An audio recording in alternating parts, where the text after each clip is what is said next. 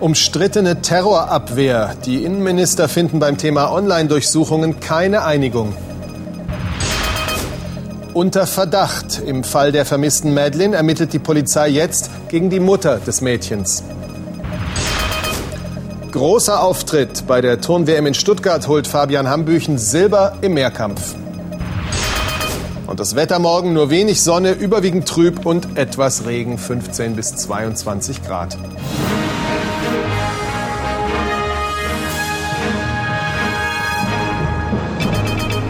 Nachrichten des Tages heute mit Steffen Seibert.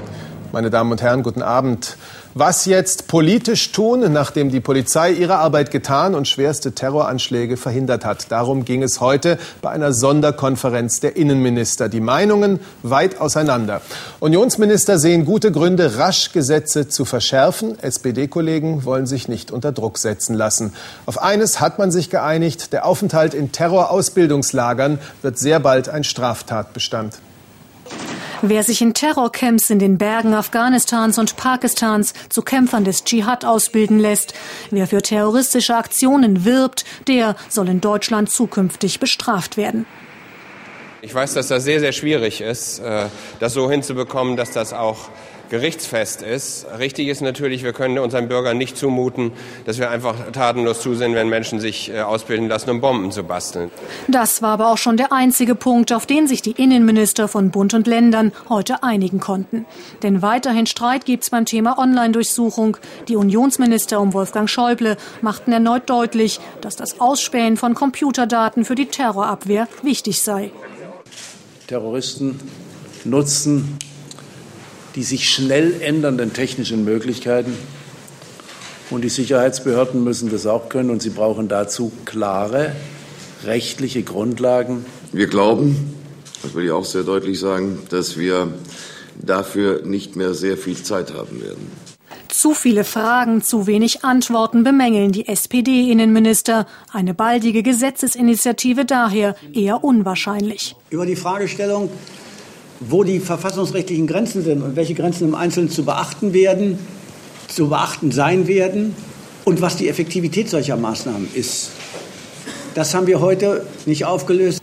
Berichte, wonach die Festnahme der drei mutmaßlichen Terrorplaner auf Online-Durchsuchungen des US-Geheimdienstes zurückging, wurden von den Innenministern heute nicht bestätigt. Die Arbeit der Ermittler ist erst am Anfang. Jetzt heißt es, die Drahtzieher dieser Pläne zu finden. Sie werden zumindest teilweise in Pakistan vermutet. Auch dass flüchtige oder unentdeckte Mitglieder der Terrorzelle ihre Anschlagspläne weiterverfolgen, gilt als durchaus denkbar. Heute wurde bekannt, dass die festgenommenen Verdächtigen noch mehr von den Chemikalien zum Bombenbau bestellt, aber nicht abgeholt hatten. Freitagsgebet in einer Moschee im saarländischen Neunkirchen. Ruhig geht es zu. Die Verhaftung der drei terrorverdächtigen Islamisten, von denen einer in der Nähe von Saarbrücken wohnte, scheint hier kein Gesprächsthema zu sein.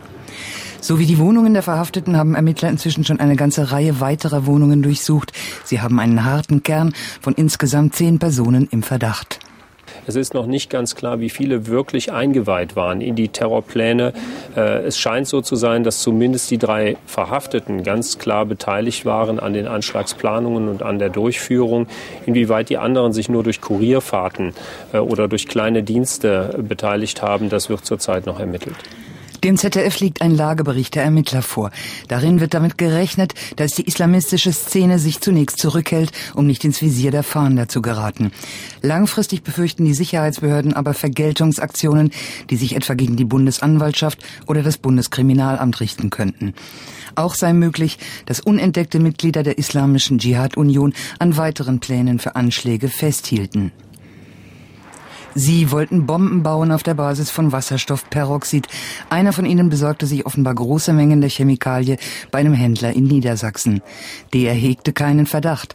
Erst als er von den vereitelten Terroranschlägen hörte, bekam er Angst und möchte daher unerkannt bleiben. Das war ein normaler Kunde, der kam an, korrekt gekleidet, unauffällig. Ich hatte nicht den Eindruck, dass er irgendwelche Sauereien machen wollte. Um nicht aufzufallen, hatten die Terrorplaner nur eine relativ niedrig konzentrierte Wasserstoffperoxidlösung gekauft. Andernfalls hätten sie nämlich den Verwendungszweck und eine Ausweiskopie abgeben müssen. Viel mehr Informationen rund um die Terrorermittlungen und die möglichen politischen Konsequenzen finden Sie im Internet unter heute.de. Über den Afghanistan-Einsatz der Bundeswehr haben in Berlin die Bundestagsfraktion und der Vorstand der Sozialdemokraten diskutiert.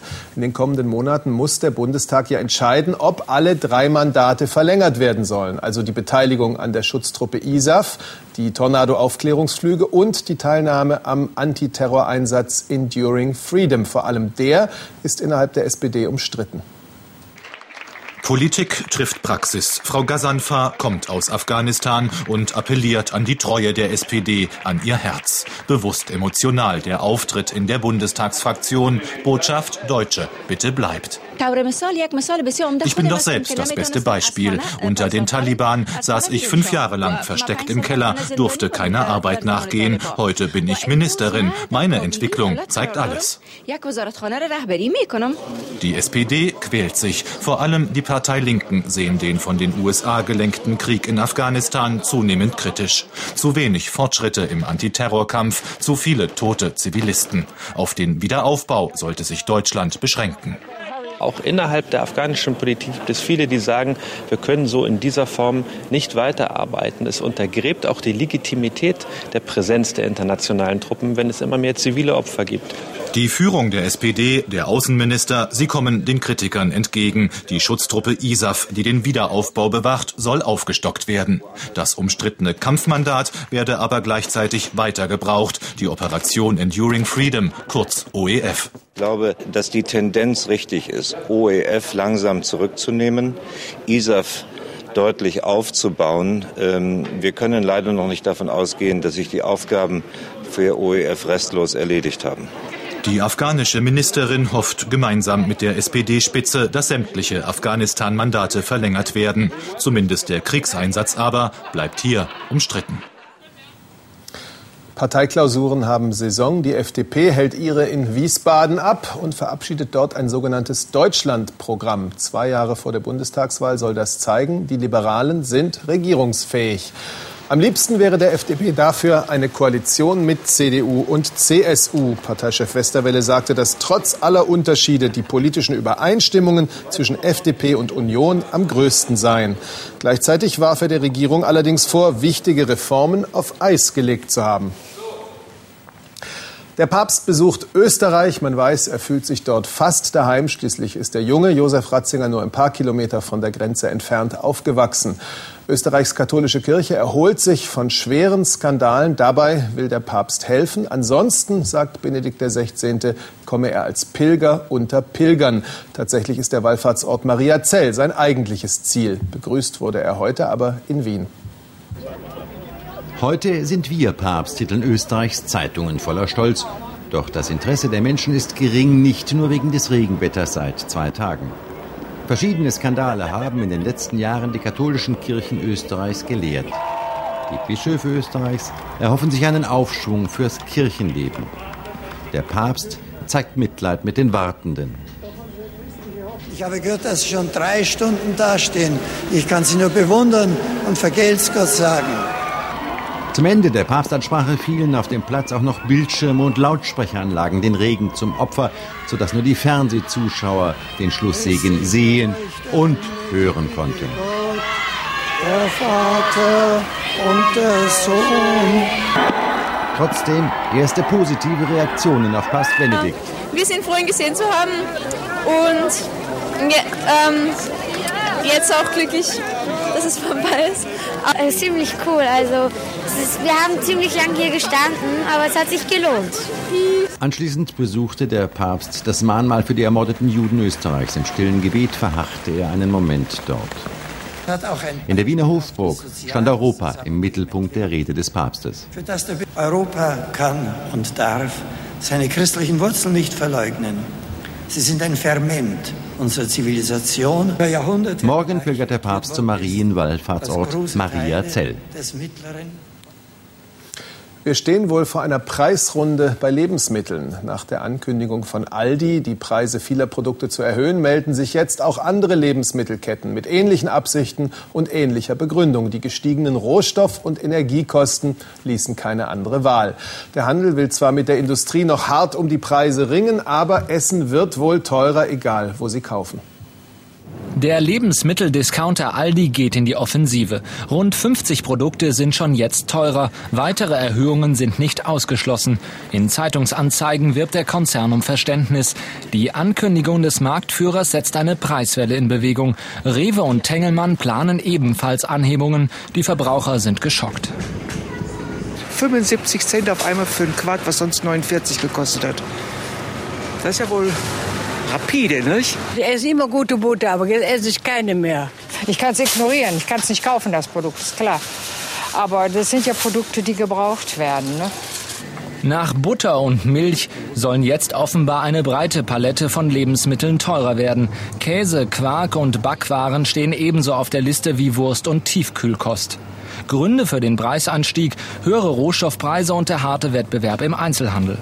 Die Nachfrage nach diesen Produkten ist gestiegen, Ernten sind zum Teil geringer ausgefallen und deshalb haben wir zum Teil steigende Lebensmittelpreise.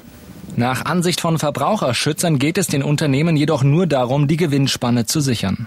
Wir plädieren eindeutig dafür, dass die Molkereiunternehmen und Handel da genauer offenlegen, äh, wer welche Anteile sich an diesen Preiserhöhungen einsteckt. Einkaufen wird teurer. Wer sparen will, der sollte in den nächsten Tagen die Preise genau vergleichen. Ein schwacher Trost. Trotz Erhöhungen gehören die Lebensmittelpreise immer noch zu den niedrigsten in Europa. Und nun zu Lebensmitteln, für die jeder Cent zu viel gewesen wäre. Ein Dönerhersteller aus Schleswig-Holstein wird verdächtigt, 41 Tonnen nicht zum Verzehr zugelassenes Fleisch ohne Herkunftsnachweis verwertet zu haben. Der Mann ist festgenommen worden und hat weitgehend gestanden. Der Ekelfleischskandal hat also nun auch ein norddeutsches Kapitel. Weitere Nachrichten jetzt in Kurzfassung. Abkommen über Uranlieferungen. Australien will Russland den Brennstoff für Atomkraftwerke verkaufen. Der Vertrag wurde von Premierminister Howard und Präsident Putin in Sydney unterzeichnet.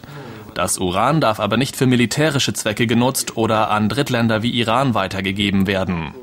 Australien verfügt über 40 Prozent der weltweit bekannten Uranvorkommen. Weitere Opfer nach Hurricane Felix. In Nicaragua und Honduras ist die Zahl der Toten auf mehr als 100 gestiegen. Viele Menschen werden noch vermisst. Besonders betroffen sind indianische Fischerdörfer an der mittelamerikanischen Atlantikküste. Dort hatte Felix am, Wind, am Dienstag mit Windgeschwindigkeiten bis zu 260 Kilometern pro Stunde gewütet. Festakt in Berlin. Die Stiftung Preußischer Kulturbesitz feiert 50-jähriges Jubiläum. Bundespräsident Köhler würdigte die Arbeit der Einrichtung. Sie bewahre das kulturelle Erbe Preußens, das die deutsche und europäische Geschichte der letzten 300 Jahre maßgeblich geprägt habe. Zur größten deutschen Kulturorganisation gehören unter anderem die Kunstschätze auf der Berliner Museumsinsel. Es hat wohl noch nie einen Fall eines vermissten Kindes gegeben, der weltweit so viele Menschen bewegt hat, der weltweit so viel Mitleid mit den Eltern ausgelöst hat, wie der Fall Madeleine McCann, die kleine Engländerin, die aus der Ferienwohnung ihrer Eltern verschwand. Seit heute muss man eine ganz andere Art von Tragödie zumindest für möglich halten. Die Mutter des Mädchens ist nach Angaben ihrer Familie zur Verdächtigen erklärt worden. Elf Stunden ist Kate McCann bis zum frühen Morgen von der Polizei in Portimao befragt worden. Nach wenigen Stunden Schlaf dann am Nachmittag noch einmal fünf Stunden intensive Fragen. Als Maddys Mutter nach Hause fährt, da steht sie unter dem Verdacht, am Tod der fast Vierjährigen beteiligt zu sein, einem möglichen Unfalltod. Die Polizei gibt keine Erklärung ab, eine Freundin der Familie. Die Polizei glaubt, dass sie Beweise hat, dass Kate in den Tod ihrer Tochter verwickelt ist, was absolut lächerlich ist. Am späten Nachmittag fährt auch Jerry McCann zur mehrstündigen Befragung vor, ob auch er unter Verdacht gestellt wird, am Tod der Tochter mitschuldig zu sein. Das ist zur Stunde offen. Und so stellt sich die dramatische Wende dar. In einem erst fünf Wochen nach dem Verschwinden von Maddie gemieteten Pkw sollen Blutspuren gefunden worden sein, auch an der Kleidung der Mutter. Spürhunde hatten bereits Blutspuren von Maddie im Ferienappartement der Familie gefunden, deren Analyseergebnisse vorgestern aus England in Portugal eintrafen und die nun die aufsehenerregende Wende einleiteten, ohne dass Zusammenhänge bereits bestätigt sind. Die 39-jährige Kate McCann, eine Mutter unter Verdacht. Das bedeutet, dass die Polizei den McCanns die Ausreise versagen, die Verdächtige schärfer befragen, diese aber Antworten auch verweigern kann. Innerhalb der nächsten 48 Stunden muss Kate McCann einem Richter vorgeführt werden. Sie steht bis jetzt nicht unter Anklage zum Fall Pascal, der hier in Deutschland seit Jahren Ermittler und Richter vor ein Rätsel stellt. Zwölf Männer und Frauen waren in Saarbrücken angeklagt, den Fünfjährigen vergewaltigt und ermordet oder Beihilfe dazu geleistet zu haben. Von diesem Vorwurf wurden sie heute mangels Beweisen alle freigesprochen. Im Zweifel für die Angeklagten. Im Pascal-Prozess entschieden die Richter heute zugunsten aller zwölf Beschuldigten. Weder deren klare Schuld noch deren völlige Unschuld seien zweifelsfrei festzustellen. Die ehemalige Hauptangeklagte Christa Weyand, die die Tat immer bestritten hatte, erleichtert. Wir sind frei und das ist okay. Der Fall Pascal hatte bundesweit für Aufsehen gesorgt. Vor sechs Jahren verschwand der kleine Junge aus Saarbrücken-Burbach. Laut Anklage sollen die heute freigesprochenen den Fünfjährigen in der Tosa-Klause, einer Kneipe, deren Wirtin Christa Weyand war, mehrfach vergewaltigt, dann erstickt und schließlich in einer Kiesgrube verscharrt haben. Seine Leiche wurde jedoch bis heute nicht gefunden. So stützte sich die Anklage allein auf die widersprüchlichen Aussagen und später wieder zurückgenommenen Geständnisse der Angeklagten, einige von ihnen schwer alkoholabhängig und geistig eingeschränkt. Nach drei Jahren Prozessdauer kam die Kammer zu dem Schluss, dass die Angeklagten die Tat höchstwahrscheinlich begangen hätten, aber es blieben eben Zweifel. Ich bin natürlich zufrieden über den Urteilsspruch, dass äh, meine Mandantin freigesprochen worden ist. Man kann aber über die Begründung dieses Urteils absolut nicht zufrieden sein.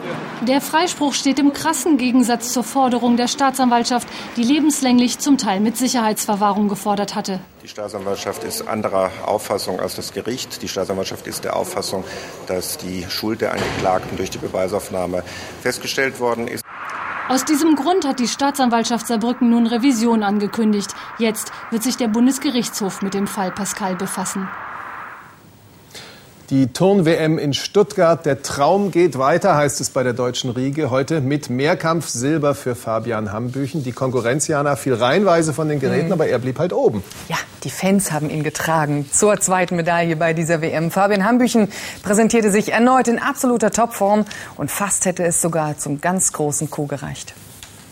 Er hat gezittert bis zum Schluss. Als der Chinese Yang Wei am Reck zu Ende geturnt und seinen Titel verteidigt hatte, stand fest, Fabian Hambüchen ist Vize-Weltmeister vor dem Japaner Mitsutori. Ein Erfolg, den er selbst nicht für möglich gehalten hat, denn nach drei von sechs Geräten lag der 19-Jährige nur auf dem vorletzten Rang. Ich wusste natürlich, dass meine starken drei Geräte zum Schluss kommen, aber trotzdem hätte ich nie damit gerechnet, dass es dann so endet und dass dann auch noch so viele Fehler machen. Die Aufholjagd von Fabian Hambüchen war fulminant. Erst beim Sprung, dann am Barren und schließlich am Reck. Sein Lieblingsgerät, das der Europameister wieder nahezu fehlerfrei turnte. Nach Bronze gestern, nun Silber. Am Sonntag steht das Reckfinale an. Wenn man die Reihe weitergeht, dann weiß man ja, was kommt. Aber gut, wenn ich so durchkomme wie heute, ist wieder alles drin. Für Fabian Hambüchen geht das WM-Märchen von Stuttgart weiter. Der zweite Deutsche, Philipp Boy, belegte den 18. Rang. Radprofi Erik Zabel hat die siebte Etappe der Spanien-Rundfahrt Vuelta gewonnen. Nach 176 Kilometern war der Milram-Sprinter in Zaragoza schnellster im Schlusssport vor dem Australier Alan Davis und Paolo Bettini aus Italien. Das Wetter, da stehen wir vor einem grauen und ziemlich trüben Wochenende. Immerhin der Dauerregen in vielen Gegenden, der hat ein Ende. Mehr gleich von Inge Niedeck. Im Heute-Journal mit Klaus Kleber um 22 Uhr unverblümt. Ein Ex-Minister und ein Tatortkommissar machen Kabarett. Ich wünsche Ihnen noch einen schönen Abend. Auf Wiedersehen.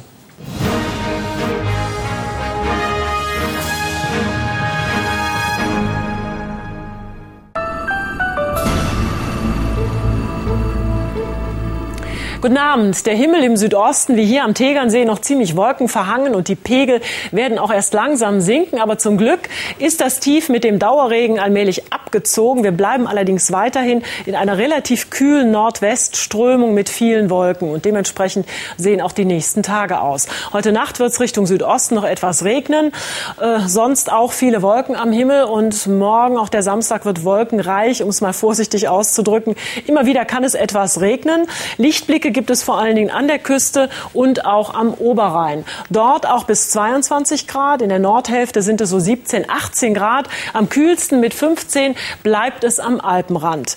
Der Sonntag, der wird dann noch minimal kühler, so 15 bis 20 Grad nur. Und äh, das Wetter wird minimal besser. Das bezieht sich hauptsächlich auf den Nordosten. Da kann sich die Sonne wahrscheinlich noch ein bisschen weiter Richtung Süden durchsetzen. Ein paar Lichtblicke gibt es wieder am Oberrhein. Richtung Südosten allerdings auch immer noch wieder ein paar Schauer, aber eben keine großen Regenmengen mehr. Der Montag bringt Regen im Norden und in der Mitte, aber ähm, im Süden wird es freundlicher. Der Dienstag Schauer in der Mitte und im Süden und der Mittwoch, der wird ganz erfreulich. An der Temperatur ändert sich allerdings kaum etwas. Ich wünsche Ihnen noch einen schönen Abend.